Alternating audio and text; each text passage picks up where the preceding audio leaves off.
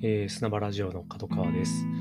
ちょっと思いがけず、あのー、長尺になっている戦没者遺骨収集の話なんですけれども、えー、ちょっと続きをお話ししたいというふうに思っています。はい。前回ですね、えー、こんなイメージの穴に入っていくんだよっていうところとか、あの、実際どういうものが出てくるのかとかっていうお話をしたかと思います。はい。私が入ったところでは水筒であるとか、あとは、そうですね、注射針であるとか、っていうところが出てきました。危ないところ、私は見なかったんですけど、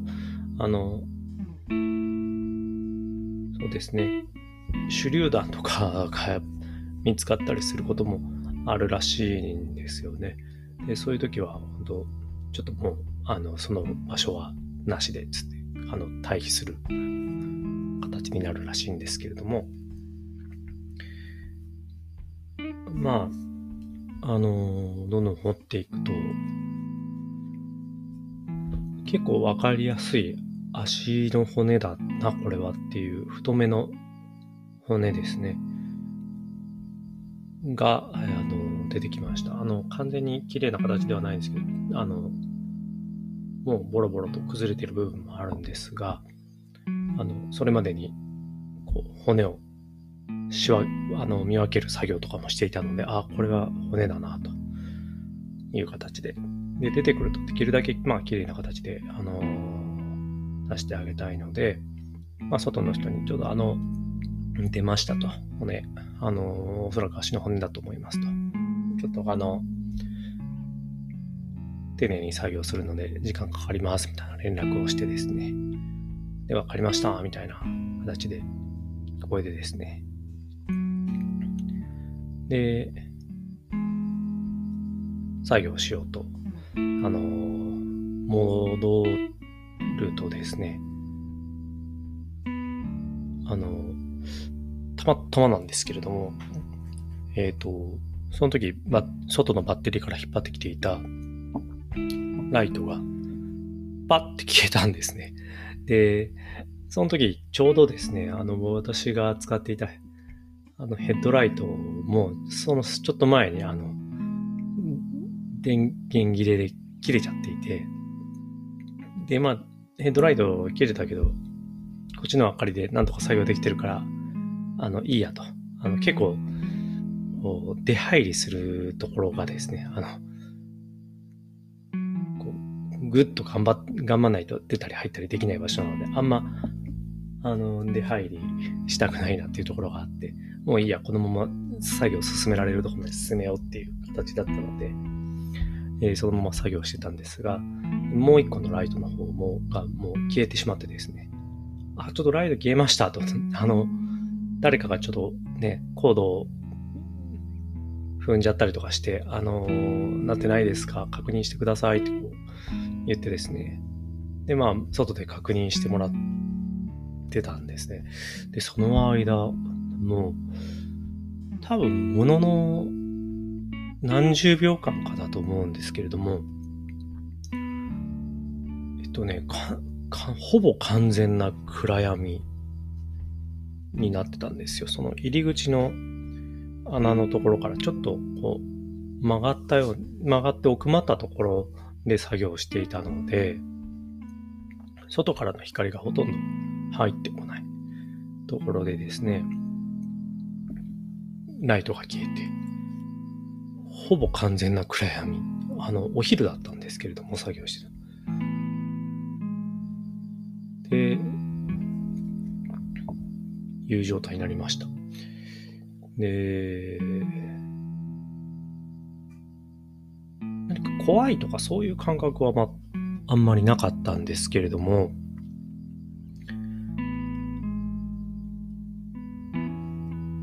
こういうところで過ごしてたんだなろうなっていうリアルなこうなんて言うんですかね。あの想像がつきまして、その時。おそらくはね、そあのいろんな見つかったりとかっていうところも警戒して、できるだけ明かりをとかを使わずに生活していたんじゃないかなとか思うとですね、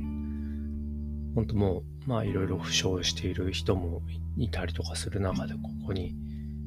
逃げ込んで、でこの暗闇の中で過ごしてたのかというのが、もう自分がリアルに体験する形でですね、あの、うん、目の前に繰り広げられているというような、あ、ここだったんだなと。で、たったろ、た、なんかね、すごくその時に、その60年ぐらい、戦後60年ぐらいのタイミングだったんですけど、あ、60年って本当もう、一瞬だなと。一瞬というか、60年前も、60年後のその時も変わんないなというか、なんだろうな。たまたま、こう生まれた時代が60年、ほんと多分地球の時間からしたら瞬きですらないぐらいずれてたってだけで、自分はそういう形でそこにいるけれども、その立場がひっくり返ってても何の違和感もないなと。実系、軸がちょっと歪んでですね。あの、僕が、その、今掘り出してもらっている側だったとしても、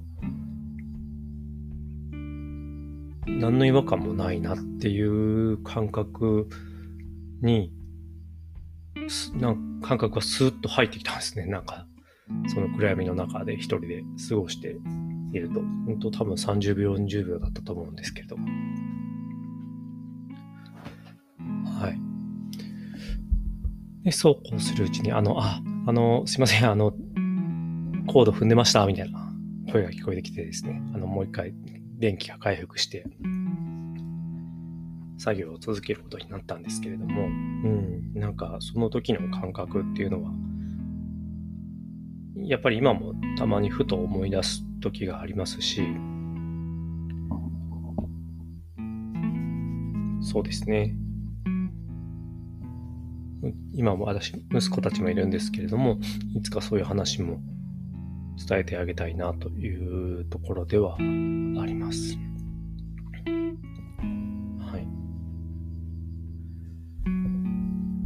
で、まあ、いろいろ作業を終えるとですね、あの、2泊3日とかで行ってですね、確か2日間にわたって作業をしたんですけれども、まあ、毎日、こう、その日の作業が終わって、えー、こういうものが出ましたってなるとですね、あの、ちゃんと警察、おまわりさんがですね、あお疲れ様です、みたいな形でこういらっしゃってですね、一応見分される、あの、確認されるんですね。あの、当たり前ですけど、昔の、あのご遺体であることはほぼ間違いないんですけれども、とはいえ、遺体が出てきているので、えー、ちゃんと確認した上でですね、えー、あ、確か、でもこれはあれですね、と。あの、昔の戦争でのご遺体ですね、っていうことを確認して、えー変えられるという、あ、こういうちゃんと、なんていうか、手続きってあるんだなっていうのを目の当たりにしたんですけれども、はい。で、作業を終えて、みんなで談笑しているとですね、その、別の場所のさでの作業だったので、あの、交流はそんなになかったんですけれども、あの、外国人の方とかいらっしゃってですね、いてですね。で、えー、ちょっとお話聞くとですね、その方のおじいさんが沖縄戦争に米軍側として従軍されていたっていう方でした。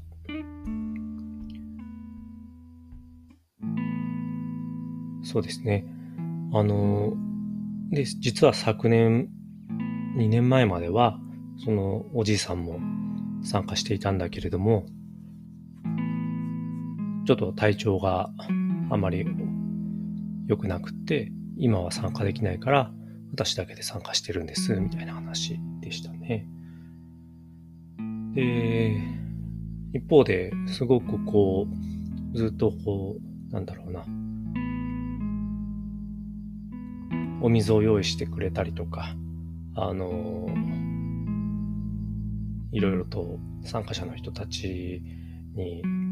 タオルを渡してくれたりとか、あの、お手伝いをしてくださっていたおばあさんがいらっしゃったんですけど、このおばあさんはですね、お話聞くと、姫より学徒隊の生き残りの方だったんですね。かなり年配のおばあさんだったんですけれども。ですね。で、最後は、あのみんなで、まあ、その方々の、あの、掘り出した方々の冥福を祈るような形なんですけれども、そうですね、姫よ学徒隊の生き残りのそのおばあさんとですね、おじさんが米軍として従軍されていた方の、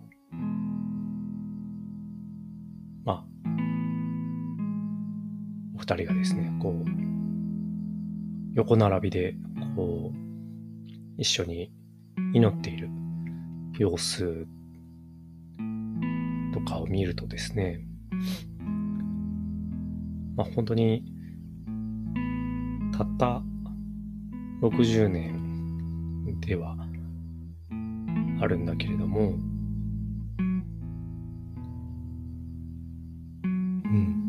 本当に時間というか、人間っていうのはちゃんといい方向に向かおうと思えばいい方向に向かっていくことができるんだなっていうことをその光景を見ながらちょっと思ったりもしました。今はですね、もうあの、今から10年ほど前にもうその活動は、えー、一旦終了というふうになったというふうに聞いています。もうさすがにほとんど掘り出されたので、えー、もうひとまず活動としての役目は終えたでしょうというところで、えー、今はあの私が参加していたものについてはあの活動されてないというふうに聞いているんですけれども今もまああの多分団体によってはやられているところもあると思いますし、その、南方の方の沖縄とかではない、いわゆる日本ではない戦場ですね、ガダルカナルとか。ああいったところでは今も、ま、毎年そういったような活動があるというふうには聞いています。はい。なので今私の仕事の関連で、はい、沖縄関連の仕事をちょっと進めている中で、ふと思い出したので、えー、ちょっと長くなってしまったんですけれども、はい。戦没者遺骨収集活動に参加した時の思い出をお話しさせてもらいました。ありがとうございました。